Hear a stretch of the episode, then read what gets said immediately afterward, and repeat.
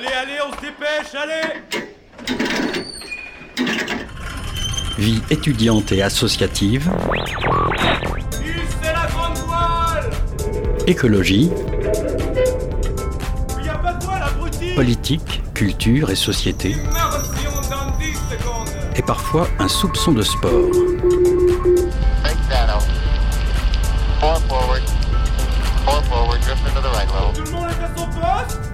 Du lundi au jeudi, 18h-19h, le sous-marin, la quasi quotidienne d'infos de Radio Campus Angers. Il est 18h07 sur les ondes du 103 FM. Bonsoir à toutes et à tous. Bienvenue dans le sous-marin. Au programme ce soir, pour parler internat et déserts médicaux, on accueille Tanguy Humbert, président de l'IMGA, et Maxime Belin, président de l'ADEMA. Nous enchaînerons en beauté avec le premier reportage d'Augustin, l'un de nos moussaillons en service civique. Il est allé assister à la manifestation générale du mardi 18 octobre, place du ralliement. C'est l'exposition poussière sur le dérèglement climatique qui est mise en lumière dans notre sous-marin aujourd'hui, et c'est avec Naïs Ornada que nous en parlerons. Et pour finir en beauté, le sous-marin prendra le cap vers la chronique de Loïc, Ajustez vos gilets de sauvetage, le sous-marin va émettre pendant une heure ce soir. 18h-19h, le sous-marin sur Radio Campus Angers. Nous accueillons donc euh, maintenant Tanguy Humbert, président de l'IMGA, et Maxime Belin, président de l'ADEMA. C'est Alice qui va vous interviewer ce soir. Salut Alice. Salut Mathilde. Bonsoir à tous les deux. Alors, Tanguy Humbert, vous êtes le président de l'IMGA, le syndicat des internes euh, en médecine générale d'Angers, et Maxime Belin, vous êtes, vous, le président de l'association des étudiants en médecine d'Angers, l'ADEMA. Euh, vous êtes ici ce soir pour parler d'une mesure euh, que le gouvernement veut mettre en place, à savoir l'instauration d'une quatrième année d'internat à effectuer en priorité dans les territoires que l'on appelle les déserts médicaux. Euh, pour cette quatrième année d'internat supplémentaire, le gouvernement et notamment le ministre de la Santé, euh, François Braun, a essayé d'être rassurant et a notamment précisé euh, qu'il se baserait sur le volontariat des internes pour effectuer un stage orienté dans un désert médical et que ces internes-là seraient encadrés par un, un, maître de stage compétent. si c'est sur la base du volontariat, il n'y a donc pas nécessairement d'obligation. Pourquoi alors faire grève et manifester? Je pense euh, alors effectivement, euh, c'est vendu sur la base du volontariat. Euh, déjà, je pense pour recontextualiser. on est déjà au niveau d'Angers, la subdivision, donc c'est le Maine-et-Loire, la Mayenne et la Sarthe. Mayenne et Sarthe qui sont déjà dans leur ensemble des déserts médicaux. Donc que s'il y ait volontariat ou pas, on va déjà dans ces, dans ces déserts médicaux pour faire un stage. là où on fait grève, c'est effectivement, on entend beaucoup parler par rapport à la quatrième année, mais il n'y a pas que ça. Euh, lié à hum, la quatrième année, veulent la faire passer dans ce qu'on appelle le PLFSS, le projet de loi de financement de la sécurité sociale. Donc on crée une année de formation dans un projet de loi de financement, donc déjà qui n'a rien à voir, et pour résoudre un problème d'accès aux soins. C'est deux débats totalement différents, où il y a un amalgame qui a été fait, et on vend ça comme la solution miracle, alors que ce n'est pas le cas. Et derrière, il y a beaucoup d'amendements qui ont été rajoutés pour en fait euh, limiter euh, la liberté d'installation des, médecins généralistes, soi-disant pour un problème de, répartition des médecins, comme quoi tous iraient en ville, euh, sur les côtes, et qu'ils ne souhaitent pas aller en campagne. ce qui est en fait un, un mensonge, puisque 87% du territoire français est un désert médical. Et c'est pas avec les 13% restants qu'on peut pallier à ces 87%. Alors oui, euh, on parle de désert médical, juste pour euh, définir entre guillemets euh, ce que c'est, même si évidemment son nom l'indique bien, ce sont des lieux où il manque des médecins et les personnes habitant dans ces déserts médicaux ne peuvent pas consulter autant qu'elles le souhaiteraient ou même nécessiteraient.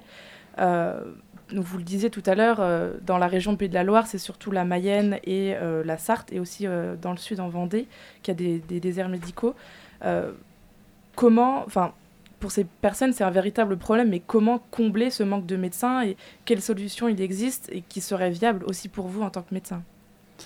Euh, des solutions, en fait, euh, ça fait un moment que les syndicats, que ce soit les syndicats des médecins euh, qu'on appelle seniors, donc qui sont déjà taisés et pratiques, ou les syndicats d'internes et même l'ANEMF, qui est l'Association nationale des études en médecine de France, proposent déjà au gouvernement depuis un moment déjà d'accès sur la formation euh, pour que ça soit des, des, internes, enfin des étudiants qui viennent de ces justement déserts médicaux, parce qu'on sait que beaucoup de, futurs médecins s'installeront soit à l'endroit où ils ont fait leurs études, soit dans l'endroit où ils viennent. Donc déjà, axer sur la formation au départ pour aller chercher justement ces, ces étudiants euh, dans les campagnes, parce que bah, l'accès financier, l'accès au transport, tout ça sont des choses imitantes, en décentralisant les facs, euh, plein d'autres choses sur la formation, mais qui effectivement mettront du temps. Actuellement, on a, sur du très court terme, on a peu, peu de solutions. Les quelques-unes qui existent sont des solutions faites pour, euh, pour permettre aux médecins qui pratiquent déjà d'avoir plus de temps médical. Donc euh, délester le temps administratif avec des, assistants médicaux qui existent déjà. Malheureusement, il y a beaucoup de freins au recrutement et aussi un coût financier. Euh, donc euh, c'est une des mesures, ça serait de permettre de lever toutes ces barrières qui empêchent les médecins de, d'embaucher ces, assistants médicaux, faire de l'information sur ce que sont les assistants médicaux. Beaucoup de médecins ne savent pas ce que c'est, qu'est-ce que ça peut leur apporter, et derrière, s'ils ont plus de temps médical, ils peuvent prendre plus de patients. Il y a aussi des consultations malheureusement où les patients viennent juste pour un arrêt de travail parce qu'ils ont eu la gastro, un rhume, etc. Ils sont pas plus au travail mais ils nécessitent pas vraiment un temps médical parce que derrière on leur apporte rien de particulier. Pourquoi pas faire en sorte que les patients puissent déclarer eux-mêmes leur arrêt de travail sur euh, Amélie euh, certes, il y aura quelques abus, mais il a été calculé que d'un point de vue financier, on y gagnerait plus et on va libérer ce temps médical. Euh, on a énormément de consultations avec des certificats médicaux abusifs pour euh, l'enfant malade que l'école demande alors qu'il n'est pas nécessaire, pour, donner les, pour que la nourrice puisse donner les médicaments alors qu'un mot du parent suffit. Plein de choses comme ça à agir pour libérer ce temps médical. Malheureusement, effectivement, au niveau du maillage, au niveau de la répartition des, des médecins, il y a peu de solutions actuellement, euh, sauf euh, de l'assurance maladie, permettre aux patients qui ne peuvent pas se déplacer, qui sont loin, de leur payer les transports par taxi ambulance pour qu'ils viennent consulter. Euh, et derrière, il faut entendre que le problème de répartition n'est pas un problème de répartition, c'est un problème numérique. Il n'y a pas assez de médecins. Comme je vous l'ai dit, 87% du territoire est un désert médical. Et ce manque de médecins, c'est mathématique. Vous avez 100 cases à remplir, vous avez que 10 pions, il y aura forcément des cases vides là-dessus, malheureusement, on subit les conséquences de 40 ans de politique et euh, qui ont attendu, attendu, attendu, et maintenant on en est là. Et il est effectivement très facile de dire c'est les médecins, c'est les étudiants en médecine, c'est les internes qui ne veulent pas venir travailler dans les, campagnes. C'est les médecins qui ne veulent pas aller travailler dans les déserts médicaux. C'est facile, l'opinion publique se dit waouh, c'est vrai, c'est à cause d'eux. Et les politiques, bah, on se trouve pas les manches, c'est eux qui font le travail et pas l'inverse. Est-ce que vous estimez euh, que vous êtes assez prêt euh, en tant qu'étudiant en, médecine ou parce que vous avez déjà peut-être exercé déjà euh, en hôpital ou autre, vous avez déjà été confronté à, des patients. Est-ce que pour autant vous estimez que vous n'êtes pas encore assez prêt pour aller dans ces déserts médicaux bah Maxime, je te laisse répondre en troisième médecine pour ton début, je prendrai la fin pour mon fin de cursus. C'est tout l'enjeu en fait du, du, double débat qui est actuellement entre d'un côté la formation et c'était pourquoi cette quatrième année été proposée par le, Collège national des enseignants euh, généralistes, qui était de rajouter une année d'études en plus, donc une, phase de consolidation qui n'existe pas actuellement dans la, maquette de l'internat de médecine générale, et qui existe dans tous les autres internats. Donc cette idée de quatrième année de médecine générale, enfin d'internat de médecine générale existe et a été lancée pour euh, la formation. Le problème, c'est qu'elle est actuellement pas viable, cette quatrième année, dans la mesure où il manque actuellement de terrain de stage. Euh, il manque de maîtres de stage universitaires. Il y a plein de choses qui ne sont pas encore prêtes euh, pour accueillir des étudiants en plus. Et là, euh, ce que fait le gouvernement et ce que font les, parlementaires, c'est de se servir de cette idée de quatrième année pour venir combler un problème d'accès aux soins, qui est un autre sujet qui est tout aussi important, mais qui est totalement différent. Et ça paraît paradoxal de se dire qu'on va créer des étudiants en plus pour les envoyer à des endroits où il n'y a par définition pas de formateurs. Donc pourquoi envoyer des étudiants dans les déserts médicaux et pourquoi pas euh, créer des aides, des, choses qui permettent euh, d'aider les, jeunes médecins généralistes à s'installer dans ces déserts médicaux en rendant plus attractifs les territoires notamment, plutôt que de forcer euh, des étudiants qu'on oblige à rester étudiants un an de plus alors qu'ils vont pas du tout se former dans ces territoires, ils vont simplement combler un problème d'accès aux soins.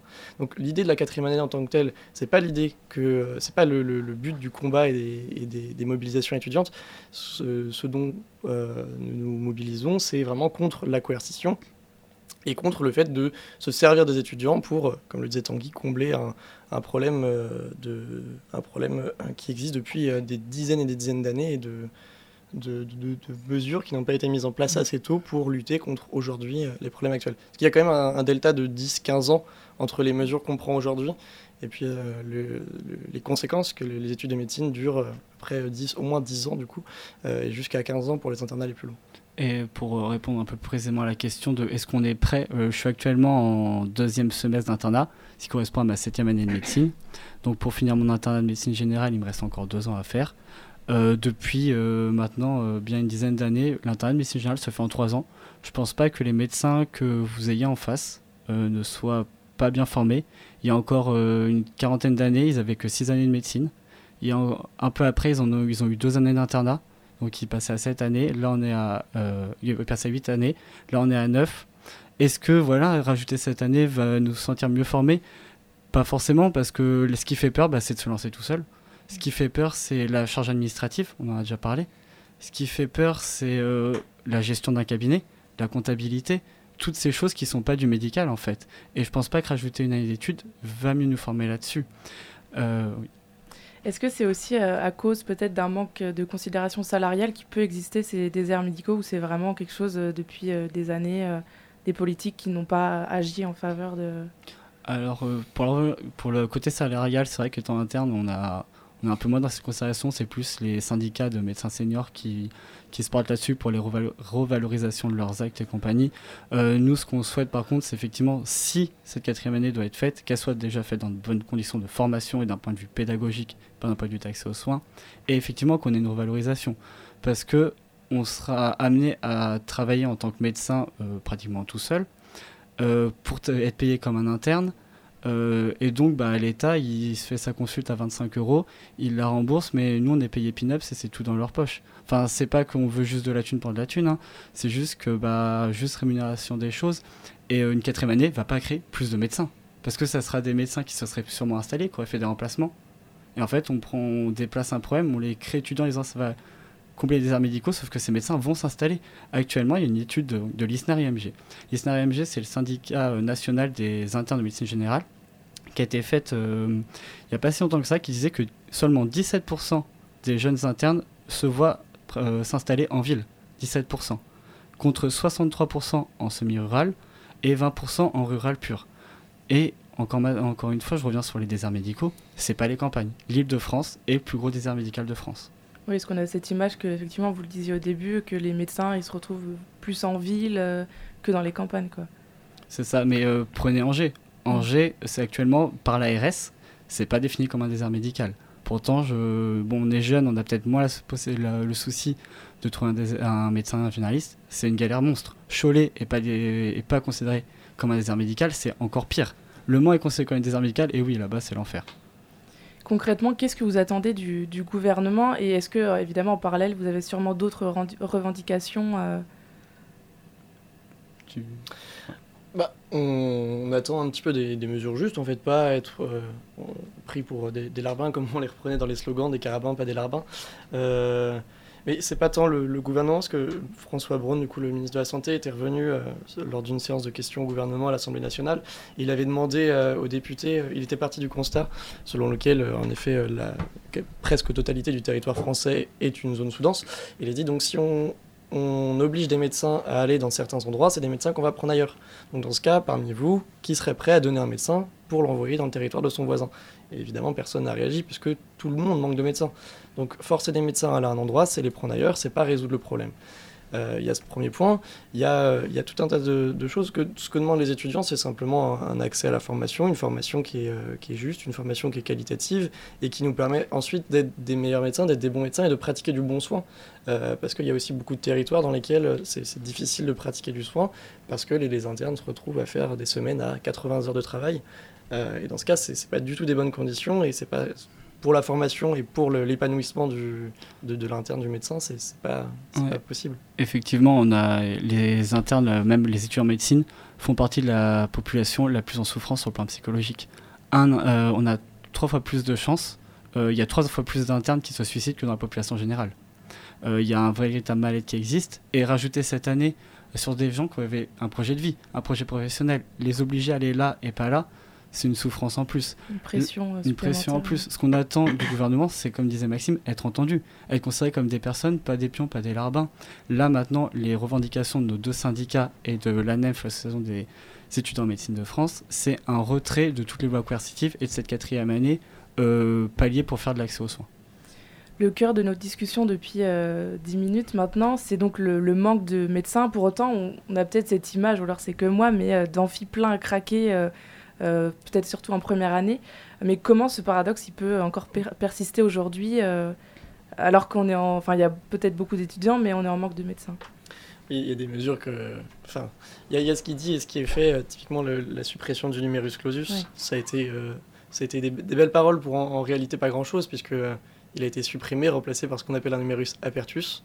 Donc le mot clausus qui veut dire fermé est remplacé par le mot apertus qui veut dire ouvert. Euh, moi j'ai passé du coup la, première année de, du concours euh, avec le, modèle PASSLAS. Euh, j'ai commencé mon année, on m'a dit en médecine il y a 94 places. Si tu veux réussir, tu dois te classer dans les 94 premiers. On était 897 je crois. et pourtant le numerus clausus avait été supprimé. Donc en, pratique ça ne change rien. Après il faut reconnaître que les promos augmentent. Là on le voit à l'ECN aujourd'hui il y a à peu près 10 000 étudiants qui passent le concours d'internat en sixième année. alors qu'il y a quelques années ils étaient que 9000 et puis euh, si on remonte 3000 voilà. à une époque c'était 3000 contre 10 000 actuellement donc le, le, le, numerus clausus a bien augmenté puisqu'il a été supprimé. Le problème c'est qu'il a augmenté que très doucement parce que c'est compliqué d'augmenter des, des, de, de, le nombre d'étudiants parce qu'il manque de terrain de stage. Hein. On ne peut pas accueillir euh, autant d'étudiants qu'on le veut à l'hôpital. Euh, et puis encore une fois, c'est des mesures qui sont prises aujourd'hui, donc euh, on verra les conséquences dans 10-15 ans. Là, on, est, on arrive dans le creux de la vague qui est prévu pour 2026, où on sera vraiment au, au plus bas euh, en termes de, de, nombre de médecins sur le territoire. Et ensuite, on va remonter. On estime qu'en 2031, on aura retrouvé la situation d'il y a deux ans, je crois. je sais pas, Luna me disait 2009. Moi, j'avais la notion qu'en 2030, on revenait à la situation de maintenant. Euh, Luna, qui est une des membres de mon bureau, disait que elle, elle, sur les derniers trucs à regarder, 2030, on revient à la situation de 2009. Donc, euh, ça fait quelques années, mais 2009, c'était le début du bas de la cour, mais c'était mmh. pas si mal. Ça doit être ça. Et ensuite, on, on aura une augmentation et on sera sur des, sur des, des, positions qui sont plus, plus confortables. Mais euh, on, se rend compte aussi du problème du manque de médecins généralistes, mais il manque de médecins en général partout et de tous les médecins. Euh, parce qu'aujourd'hui, ça se voit et c'est un petit peu choquant de devoir faire 40 minutes de route pour trouver un médecin généraliste. Mais euh, si vous avez un rendez-vous à prendre chez un gastro-entérologue ou un dermatologue, vous avez des fois 4, 5, 6 mois d'attente. Et donc, on voit bien qu'il manque de tous les médecins, de toutes les spécialités. Aujourd'hui, on se rend compte du problème avec les médecins généralistes parce que c'est ceux qu'on consulte le plus. Et donc, si on laisse la porte ouverte à des mesures coercitives qui, d'une, ne marcheront pas, euh, et de deux, qui ne règlent pas le problème, euh, si aujourd'hui on, ouvre cette porte-là en, termes de solutions, dans deux ans, trois ans, quand on, se rendra compte qu'il manque de dermatologues, d'ophtalmologues, de, rhumatologues, et bien on se dira tiens, c'est la solution qu'on avait utilisée, on va reprendre la même. Et donc là, on, laisse, passer tout un tas de mesures qui sont dangereuses aussi pour le, système de soins parce que. Euh, pour revenir sur la médecine générale, c'est une médecine qui est quand même très basée sur la relation entre le médecin et son patient. Euh, on a fait euh, à la fac un amphi euh, avec les étudiants pour euh, réexpliquer tout ça. Et je me rappelle d'une étudiante qui me disait qu'elle se confiait énormément à son médecin généraliste et elle ne le ferait pas à, à un gynécologue qu'elle pourrait aller voir beaucoup, beaucoup moins souvent ou un autre médecin spécialiste. et donc là, si on, impose à des médecins d'aller faire des, enfin à des internes d'aller faire des stages de 6 mois ou un an dans des, des zones qu'ils n'ont pas choisies, dès qu'ils vont pouvoir partir, ils vont partir. Et donc dans ce cas, ça veut dire que toutes ces personnes vont devoir changer de médecin traitant tous les 6 mois, un an. et ça, c'est particulièrement dangereux pour, euh, pour, le, pour le soin. Est-ce que devenir mé médecin, c'est encore une profession qui attire? Euh, oui, totalement. Hein. Totalement. Bah, comme, la, comme le disait euh, le Maxime, euh, là, sur les, donc, ouais, à la fin du concours internat, donc, qui arrive euh, en fin de sixième année, enfin maintenant ça a changé, mais bref. C'est un problème. C'est un problème. c'est 10 000 étudiants. Toutes les places en fin de première année sont tout le temps pourvues. D'où leur réforme qui voulait. Enfin bref. C'est quelqu'un en médecine, et ce qui n'est pas le cas par exemple en pharmacie? Où oui. euh, il y a eu un rapport récent, récemment disant qu'il je crois que c'était 11 000 places, 11 000 postes de, de, d'étudiants en pharmacie, enfin de places, qui n'ont pas été pourvus après le concours de première année, ce qui n'est pas du tout le cas en médecine. Euh, donc on, on, forme des médecins, hein, c'est pas le problème. C'est le problème du temps de formation et de la mmh. réalité qui a été présentée en compte trop tard par nos, par nos politiciens.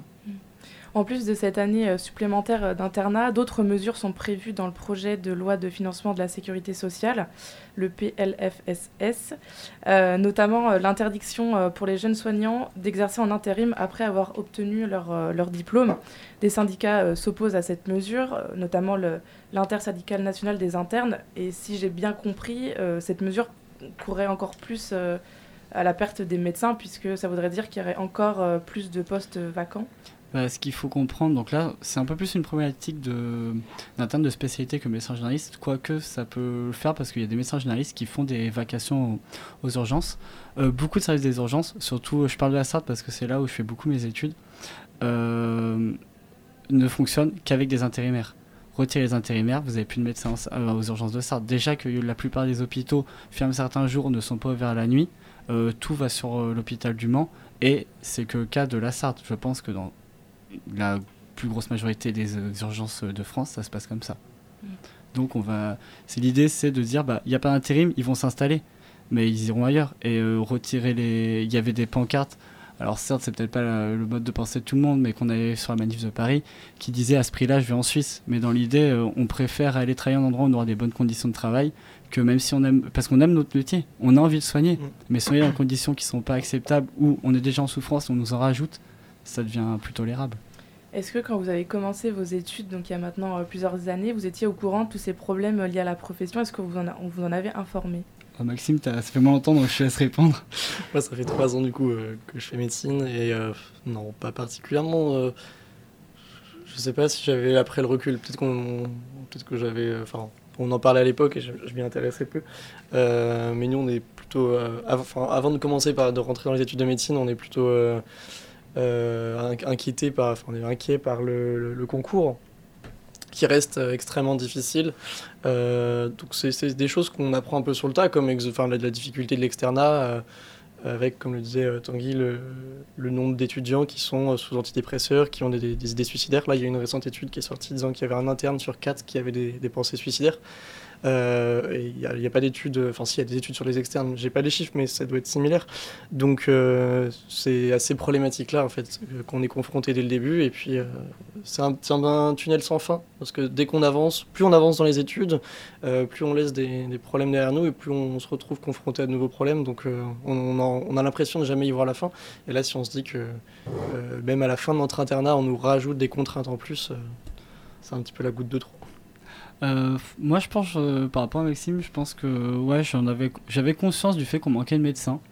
Mais alors de me dire que ça serait une problématique pareille maintenant, c'est, c'est différent. Mm. Moi, ça fait quoi? Bah, Du coup, ça fait. Euh, parce que je fais deux fois ma première année, donc ça fait 9 ans, 9 ans que j'ai commencé les études de médecine ça allait un petit peu mieux, mais on parlait déjà du manque de médecins. Donc il y a 9 ans, on en parlait déjà. Le numerus a augmenté entre mes deux premières. Je les ai fait à Limoges. Il y avait 128 places euh, pour faire médecine, il y en a eu 151. Et là, dernièrement, avec les, connaissances que j'ai encore sur Limoges, ils sont passés à 195. Donc ça augmente, mais derrière, ça pêche au niveau formation. Mais non, on n'en a pas assez confiance. Et puis, bah, on a un billet avec Maxime, parce que tous les deux, on a investi sur nos associations et mm. syndicats locaux, où forcément, bah, on est porté, on, on a connaissance du sujet, on, en sait les enjeux. Et je pense que même au sein de nos promotions, il y en a qui ont conscience, mais sans savoir euh, quelles sont toutes les conséquences derrière pour le système de santé. Parce que c'est pas un caprice d'étudiants et de compagnie, c'est une réelle problématique pour le système de santé. Si ça passe, ça sera pire que c'est maintenant. Et c'est, on se bat pas juste pour nous, on se bat pour nos patients aussi. Merci beaucoup. Merci pour votre parole. Euh, tout de suite, pause musicale sur les ondes de Radio Campus.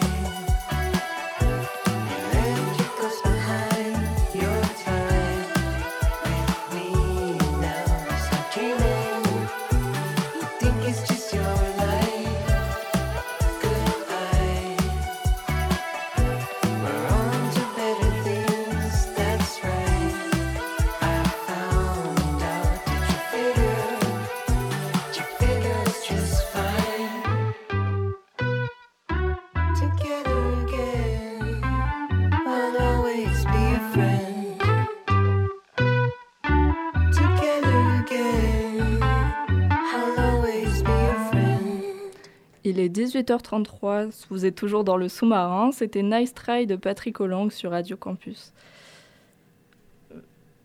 Euh, tout de suite, le premier reportage d'Augustin qui est allé au cœur de la manifestation générale de mardi dernier, place du ralliement. Ce mardi 18 octobre, dans le cadre d'un mouvement national de grève porté par une alliance syndicale, se déroulait une manifestation place du ralliement à Angers. Je m'y suis rendu pour demander aux manifestants comment ils vivent la crise économique et politique actuelle. Nous, à notre stade et à notre âge, on ne peut pas faire grand-chose en manifester. C'est un peu euh, compliqué à gérer parce qu'on est responsable en quelque sorte de l'avenir de demain et on ne sait pas euh, comment gérer ça hormis par des manifs pour faire bouger quelque chose, mais ça n'a pas l'air de faire trop d'effet. Les élèves, enfin, selon moi, ils devraient pas être traités comme, euh, ils sont traités comme des chiffres en fait sur parcoursup, à être en compétition les uns avec les autres. euh. Non seulement c'est une pression énorme à mettre sur un élève, mais en fait, ça l'élève, euh, même dans le système scolaire, est rabaissé à sa note. On est bien plus que ça, et je pense qu'on devrait laisser les jeunes s'orienter là où ils veulent, au lieu de faire en sorte qu'ils aient pas ce qu'ils veulent en fait. Euh, des enseignements généraux et doivent passer euh, leur temps dans les lycées professionnels et pas au service euh, du patronat. C'est un peu une situation un peu compliquée déjà de base puisque ça fait euh, bah déjà j'ai quitté euh, les études pour raisons financières et après du coup euh, je suis partie euh, dans le monde du travail. Je me suis plutôt confrontée euh, bah, à la réalité de, euh, du, du marché de l'emploi et donc euh, ça fait que j'ai enchaîné surtout emploi précaire sur emploi précaire euh, dans des conditions toujours plus joyeuses. Euh, là dernièrement c'était carrément euh, distribution de pubs et euh, avec même la crise climatique qui passait, je trouvais ça totalement aberrant de fait de, payé une misère pour, distribuer des pubs, c'est quelque chose qui n'est absolument pas essentiel, que ce soit même un marché qui puisse continuer d'exister lors de cette crise climatique. la bonne marche du pays alors que les multinationales On se retrouve avec une inflation euh, énorme euh, et qui impacte effectivement nos fins de mois. Euh, on se retrouve avec des inégalités de grille de salaire, des inégalités d'augmentation. Nous, les infirmiers, on a eu une petite augmentation. On a eu un point d'indice à 3,5% sur une inflation à quasiment 10%. On- voilà, ils se moquent, qui se moquent de nous quand même. Voilà, on se retrouve à, à lutter aussi pour nos conditions de travail. En fait, ça qui est criant, c'est qu'on on voudrait être payé dignement. On se retrouve avec des, des carences de soignants. Plus personne ne veut travailler euh, dans la fonction publique hospitalière. Et on se retrouve avec des sous-effectifs. euh, déjà, euh, on est sous-doté en médecins. L'hôpital de Saint-James-sur-Loire, on a, il nous manque au moins encore 15 médecins pour tourner correctement. Il nous manque une trentaine de soignants. On se retrouve à toujours travailler en sous-effectif, en fait. Alors moi je suis dans le milieu de la santé, je travaille au CHU d'Angers. On a eu des plans d'austérité en 2018 et euh, on ne s'en remet toujours pas. Derrière on a eu la crise Covid. On a besoin de moyens en fait pour la population. On veut euh, sauver le service public. Je vois pas d'espoir dans la politique qui est mise en place et je vois pas de changements qui peuvent aller dans le bon sens. Donc euh, c'est vraiment par conscience écologique, conscience sociale que je me dis j'ai envie de manifester mon nom. Alors je suis surtout très inquiète pour l'avenir, pour les jeunes. Moi ma vie elle est faite. euh, Je suis là pour, euh, je pense à mes enfants et mes petits-enfants.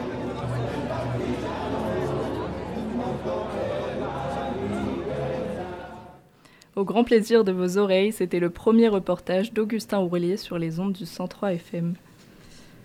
Nous accueillons maintenant Naïs Ornada dans les studios pour nous parler de l'exposition Poussière. Salut Naïs. Salut. Alors, pardon.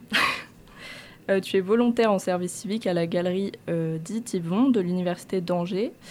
Euh, cette galerie se trouve dans la bibliothèque universitaire Saint-Serge et elle accueille jusqu'au 4 décembre l'exposition Poussière, une expo qui documente le sujet du dérèglement climatique à travers le travail de quatre photographes. Ils ont chacun été envoyés par l'ONG Action contre la faim dans des pays différents, le Kenya, le Tchad, l'Afghanistan et le Panama. Est-ce que, euh, en quoi ces pays sont représentatifs de la situation climatique euh, du monde? Alors, euh, déjà, euh, donc Action contre la faim a, fait, euh, a passé une commande auprès de l'agence Vue, donc une agence photographique qui est reconnue euh, à l'international, qui est quand même une grosse agence. Et du coup, ces quatre photographes, euh, donc Catalina, euh, vous avez Andrew, vous avez euh, Ferrat et vous avez euh, Cyril qui sont partis dans ces pays.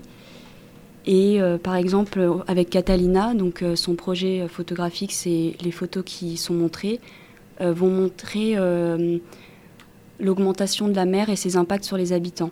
Donc vous avez euh, allez avoir par exemple euh, avec cette augmentation de la mer, donc les zones de pêche sont reculées, donc ça va impacter les habitants donc sur leur nourriture et euh, sur leur système euh, aussi agricole. Donc les terres agricoles vont être impactées.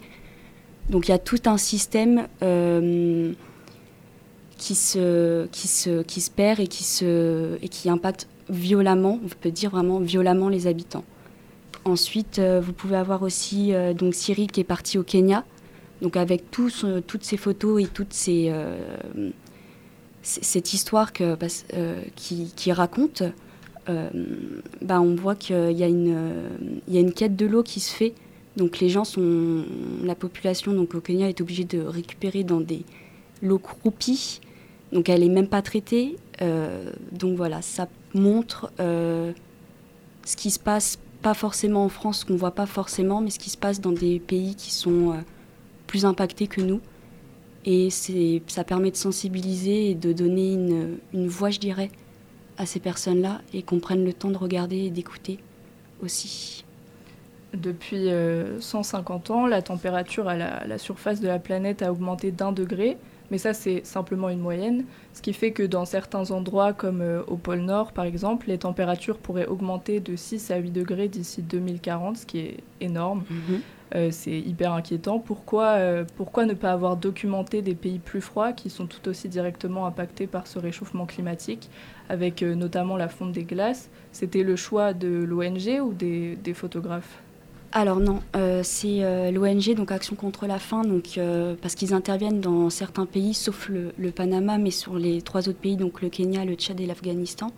Ils interviennent dans ces pays, donc c'était en relation avec leur intervention, donc comme ils vont aider la population, et ils ont d'autres actions aussi.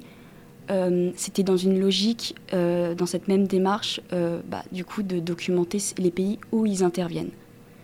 Donc, comme ils n'interviennent pas dans, le, dans les pays euh, glaciers, au pôle Nord, c'était pas en adéquation. euh, voilà.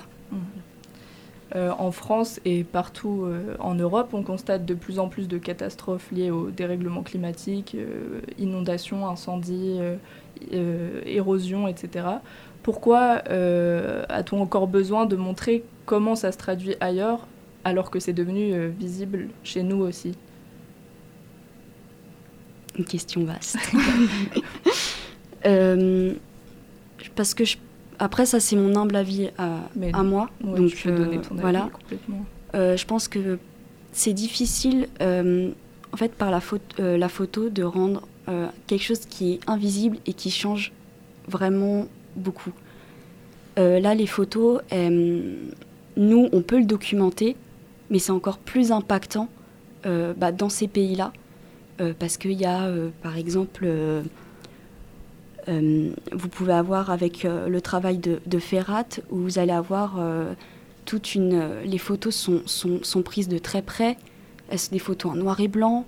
Il y a des contrastes. Enfin, c'est, avec la lumière, il sculpte les corps, les traits de visage, et il va montrer euh, tout ce qui les conséquences du, peu de- d'eau qu'il peut avoir. Euh, donc c'est des témoignages qui sont, euh, je dirais pas que c'est dans nos pays à nous c'est moins valable. C'est pas une question de ça, c'est que c'est tellement, ils sont tellement touchés et tellement impactés par ça que pour moi c'était primordial. Enfin c'est mon avis d'aller voir ces pays et de les écouter.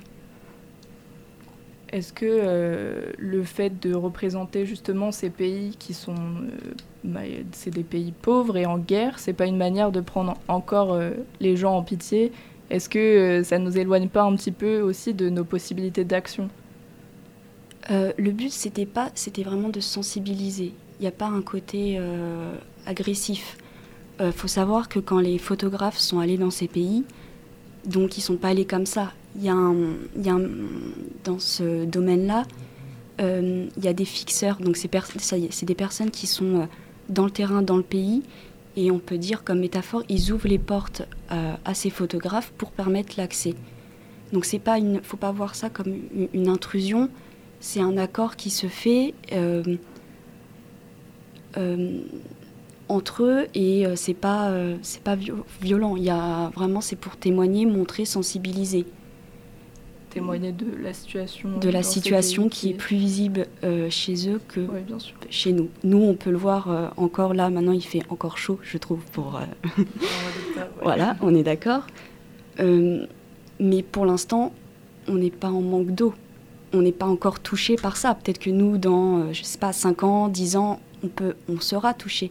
Mais eux sont vraiment touchés. Ouais, Il y a des pays, c'est plus avancé. Quoi. Ouais, c'est les... Bah, ils sont... Voilà, quoi, ils sont... Euh, la, photographie ici en tant que car engagé, euh, est-ce que c'est pas une manière aussi de cristalliser le, le dérèglement climatique dans sa forme esthétique? Euh, De cette manière, est-ce que ça bloque pas le spectateur dans le constat, dans l'admiration de la catastrophe plutôt que dans l'action? Et qu'est-ce que tu ressens toi personnellement en tant que volontaire en service civique devant cette exposition?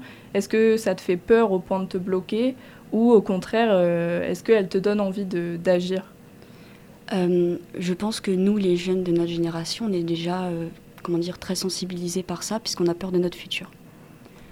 Donc on est déjà très touchés. Donc moi, en tant que citoyenne, je suis déjà touchée par ça. Euh, après, euh, parce qu'il y avait une double question, donc j'essaye d'y répondre. Euh, après, moi, en tant que... Ce qui était le plus dur, c'était de ne pas euh, moraliser les gens, parce que mon rôle en tant que service civique, c'est faire de la médiation. Euh, donc je suis au cœur de, la BU, euh, j'entretiens des permanences donc le, midi avec Léa, donc une étudiante qui m'accompagne aussi. On fait ça le mardi après-midi, le mercredi après-midi et le jeudi. Et notre rôle c'est de parler de l'exposition, mais il y a une, une finesse à avoir entre pas tomber dans, le, dans, le, dans la morale envers les gens et juste sensibiliser. Et puis ça se trouve, il y en a, ils vont être juste inté- intéressés par le, l'art, l'art visuel de la photographie, qu'est-ce que ça dégage, comment elle est composée l'image? Il y a aussi ça qui peut être euh, tout aussi intéressant. Vous avez eu des retours de, de ces personnes-là sur euh, l'exposition, leur ressenti euh? Alors bah, bah, récemment j'en ai fait une, de- on a fait une permanence là ce midi. Donc c'était euh, trois étudiants en, en quatrième année de médecine, donc ça fait euh, écho. Et euh, direct ils sont sortis, ils nous ont dit euh, c'est triste. Donc euh, comment répondre à ça Comment enfin, être dans un dialogue en leur disant oui c'est triste, c'est vrai, mais il n'y a pas que ça, on peut peut-être aller plus loin. Donc c'est là où le dialogue est intéressant.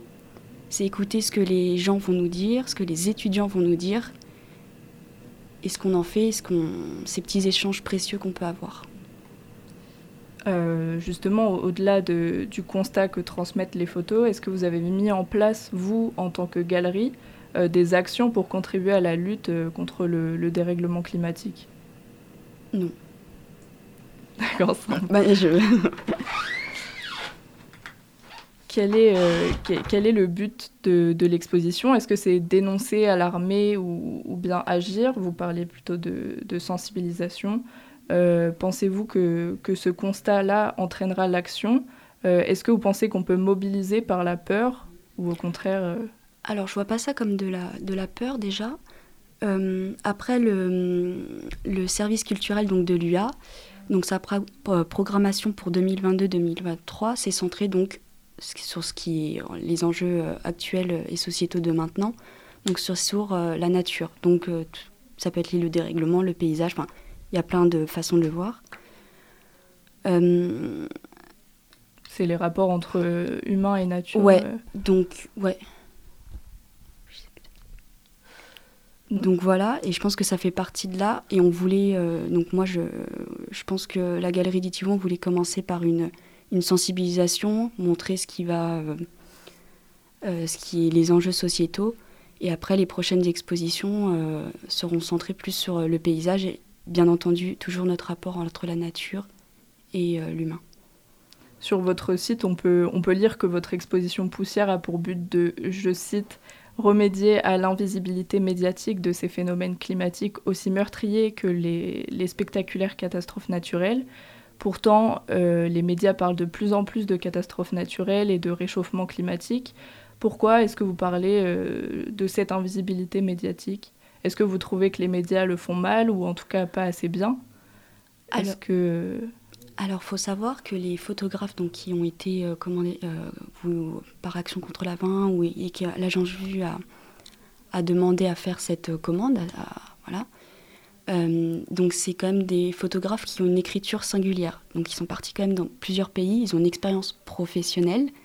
Donc, ils auront un regard qui sera moins stéréotypé. Donc, par exemple, euh, l'image qu'on a euh, du bébé euh, avec la peau sur les os, Enfin, je pense qu'on l'a tous eu quand on était plus jeune. Si vous allez voir les photos, c'est pas du tout comme ça. Il y a une, une, une, vraie dire, écriture personnelle et un regard, moi, qui je trouve, est juste et sans. avec justesse en fait. Euh, on parle de plus en plus de, l'éco-anxiété ou de l'angoisse climatique qui touche particulièrement les jeunes. Je, pense notamment au, au mot de Greta Thunberg euh, dans le New York Times qui s'était confié sur euh, la dépression qui l'avait frappée au début de son engagement. Elle expliquait que, qu'elle regardait beaucoup de documentaires sur les ours polaires et la fonte des glaces et que c'était ce qui l'avait particulièrement affectée. Euh, évidemment, cette, anxi- cette anxiété, elle concerne toute une génération. Euh, beaucoup de documentaires, livres, euh, des livres, des expositions. Je pense par exemple à celle de Salgado Amazonia qu'on a pu voir à la Philharmonie de Paris par exemple. Et tout ça, ça a contribué à éveiller les consciences sur ce sujet. En tant que jeune, est-ce que vous pensez qu'il soit encore nécessaire d'alerter? Est-ce qu'à ce stade d'anxiété collective ou de d'anxiété, euh, plutôt de, fureur, est-ce que ça nous enfermerait pas euh, encore plus dans, l'inaction? Euh, bah, ça dépend comment le regardeur va interpréter ça, ça dépend comment l'exposition est tournée, ça dépend, je pense que c'est un peu nécessaire d'un côté, mais il faut une justesse, c'est une question de justesse je pense, pas tomber dans des clichés et euh, de toute façon euh, est-ce qu'on peut y échapper euh, finalement La culture elle doit forcément avoir un, lien avec ce qui se passe dans, nos sociétés. Donc je pense que si on en voit partout, c'est peut-être que c'est normal d'un côté que ça questionne. La culture, elle est liée avec la vie, elle est liée avec nos problèmes politiques, nos problèmes sociétaux. Donc je pense que c'est un peu inévitable d'un côté. Est-ce que euh, la galerie s'inscrit dans une démarche euh, écologique de manière plus générale ou c'est vraiment cette exposition-là qui est un temps fort euh, pour, euh, euh, pour euh, ce... Alors là, je ne vais pas être en mesure de répondre parce que je, je pense que c'est plutôt Lucie, euh, donc celle qui gère les arts visuels, qui pourra y répondre. Donc je préfère pas répondre à sa place. Euh, L'exposition a, lieu dans une bibliothèque universitaire, comme on disait. Est-ce que euh, vous, étendez cette exposition à un public autre que les universitaires? Euh, Est-ce que vous avez lancé des événements autour de cette exposition qui permettent d'élargir à un public plus vaste, comme par exemple des, écoles, dans une démarche pédagogique? Alors oui, on a donc ce que je vous disais avec les permanences qu'on fait au centre, dans, dans la BU, au cœur de la BU, dans la galerie, donc auprès des étudiants. Mais aussi on réfléchit à euh, des scolaires, euh, il y a des classes de lycée qui vont venir, donc on organise tout ça, ça demande du temps, de la logistique. Et de la pédagogie aussi. Et de la pédagogie. Ouais. Donc on essaye de mettre en place tout ça. euh, pour novembre. Donc voilà. Est-ce que vous avez prévu d'autres expositions sur ces thématiques ou quels sont vos, vos futurs projets? Euh, alors, ce que je vous disais, ce sera plutôt des expositions liées au paysage. Donc là, elle se finit euh, le 6 décembre. Et après, on aura euh, début janvier euh, le prix Niepce qui va être euh, exposé. Donc voilà, ça sera une autre manière de voir l'environnement Merci et le beaucoup. lien. Merci. Je rappelle aux éditeurs qui nous écoutent que l'exposition est en cours et ce jusqu'au 4 décembre à la galerie d'Itivon. Euh, merci à toi Naïs. merci à toi.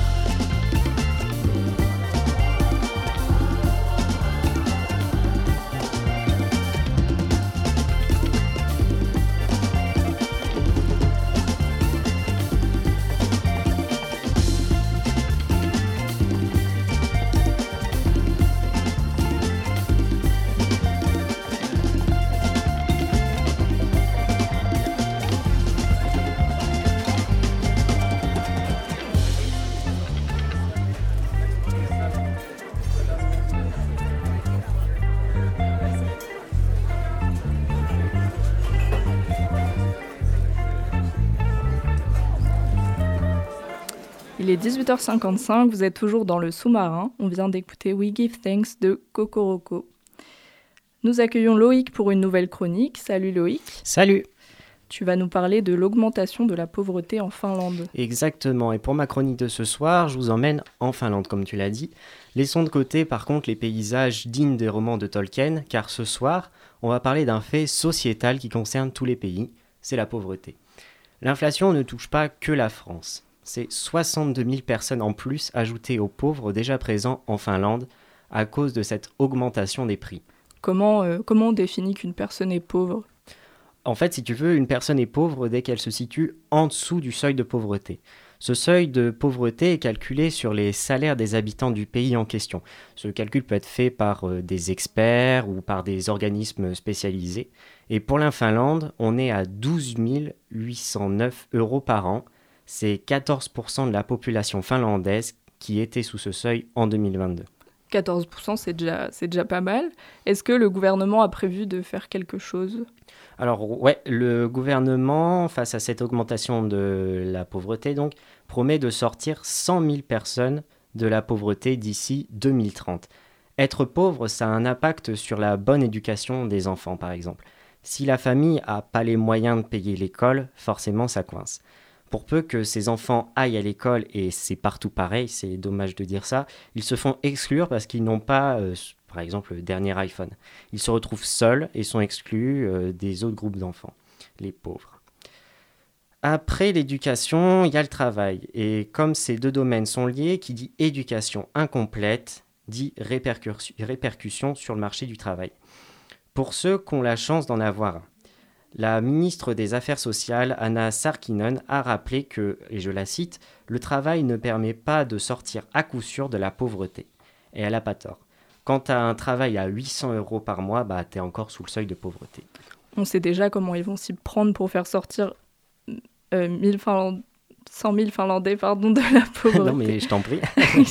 1000, 100 000, c'est pas mal quand même. Mais 100 000, c'est plus. Pour l'instant, le gouvernement finlandais n'a rien annoncé de concret. On peut penser à des aides sociales, une prise en charge de la scolarité des enfants, ou encore euh, la favorisation de l'insertion des personnes issues de milieux avec peu de moyens dans le domaine du travail. Bref, on verra ce que le gouvernement met en place pour atteindre ses objectifs. Merci Loïc pour cette chronique. Le sous-marin sur Radio Campus Angers. C'est déjà la fin de cette émission. Merci à toutes et à tous de nous avoir suivis. Merci à tous nos invités du soir et également à Loïc pour sa superbe chronique. Merci à Carla pour la technique. On se retrouve la semaine prochaine pour un nouveau sous-marin. Et n'oubliez pas, d'ici là, les bonnes ondes, c'est pour tout le monde. Retrouvez le sous-marin en podcast sur toutes les plateformes et sur le www.radiocampusangers.com.